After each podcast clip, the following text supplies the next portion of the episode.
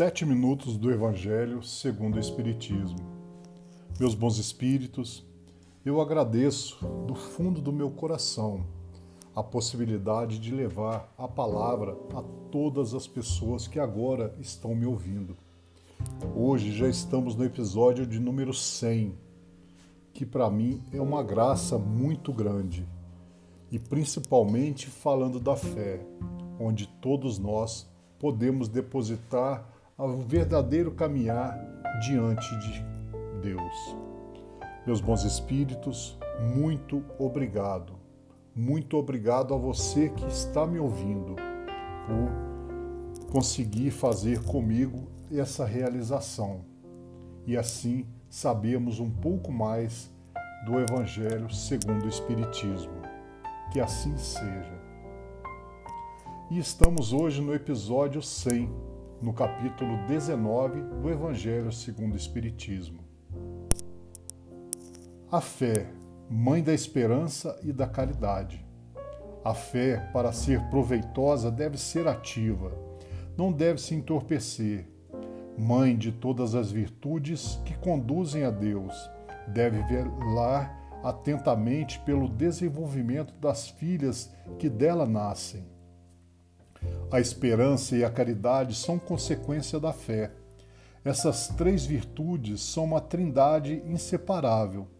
Não é a fé que dá a esperança de ver cumprirem-se as promessas do Senhor?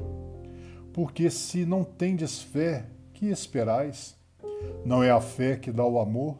Porque se não tendes fé, que reconhecimento tereis e por conseguinte, que amor? Divina inspiração de Deus, Desperta a fé todos os nobres instintos que conduzem o homem ao bem. É a base da regeneração. É preciso, pois, que essa base seja forte e durável, porque se a menor dúvida vier abalá-la, em que se torna o edifício que construíste sobre ela? Elevai, pois, esse edifício sobre fundações inabaláveis, que a vossa fé seja mais forte do que os sofismas e as zombarias dos incrédulos, porque a fé que não afronta o ridículo dos homens não é a verdadeira fé. A fé sincera é arrebatadora e contagiosa. Ela se comunica àqueles que não a tinham, ou mesmo não queriam tê-la. Encontra palavras persuasivas que vão à alma, enquanto que a fé aparente não tem senão palavras sonoras que os deixam frios e indiferentes. Pregai pelo exemplo da vossa fé para dá-lo aos homens. Pregai pelo exemplo das vossas obras para fazê-los ver o mérito da fé. Pregai pela vossa esperança inabalável, para que lhes faça fazer ver a confiança que fortalece e leva a enfrentar todas as vicissitudes da vida. Tem depois a fé em tudo que ela tem de bom e de belo em sua pureza e em sua racionalidade. Não admitais a fé sem controle, filha cega da cegueira. Amai a Deus, mas sabei por que o amais. Crende em suas promessas, mas sabei por que nelas credes. Segui nossos conselhos, mas interai-vos do fim que vos mostrarmos e dos meios que vos trazemos para atingi-lo.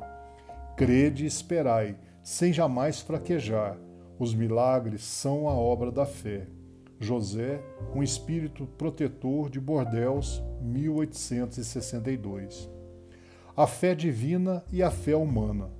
A fé é o sentimento inato no homem de sua destinação futura, é a consciência que tem das faculdades imensas, cujo, cujo germe foi depositado nele primeiro em estado latente e que deve fazer eclodir e crescer por sua vontade ativa.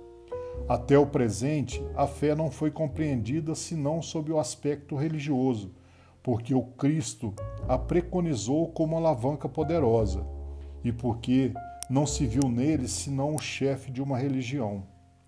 Mas o Cristo que realizou milagres verdadeiros mostrou por esses mesmos milagres o que pode o homem quando tem fé, quer dizer, a vontade de querer e a certeza de que essa vontade pode receber seu cumprimento.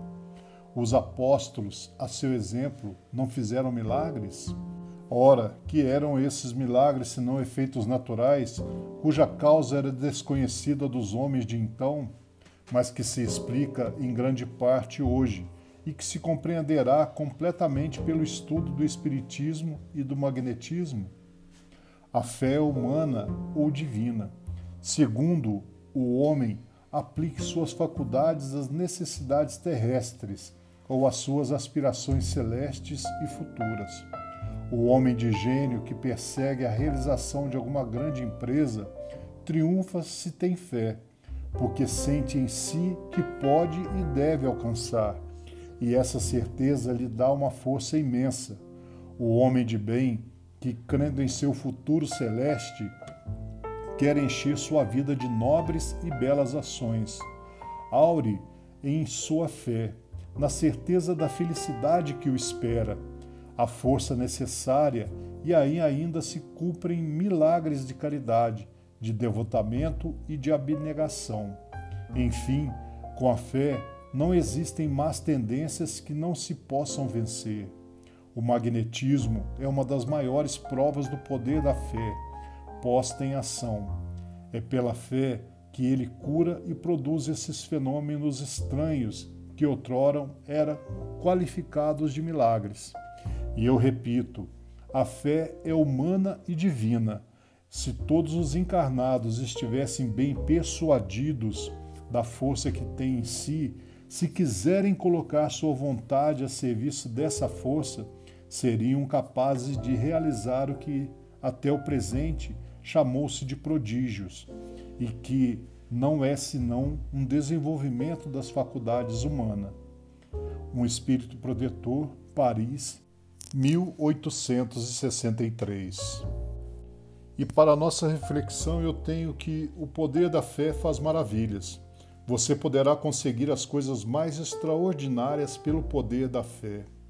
Por isso, quando pedir a Deus alguma graça, não alimente dúvidas em seu coração, por mais difícil que ela pareça de ser alcançada. Lembre-se de que o poder da fé faz maravilhas. As ideias divinas nunca entram em conflito. Por isso, deixo tudo nas mãos de Deus e sigo tranquilo o meu caminho. E eu desejo, em nome de toda a falange espiritual que agora reunidos a cada um de nós, direcionem nossa caminhada diária.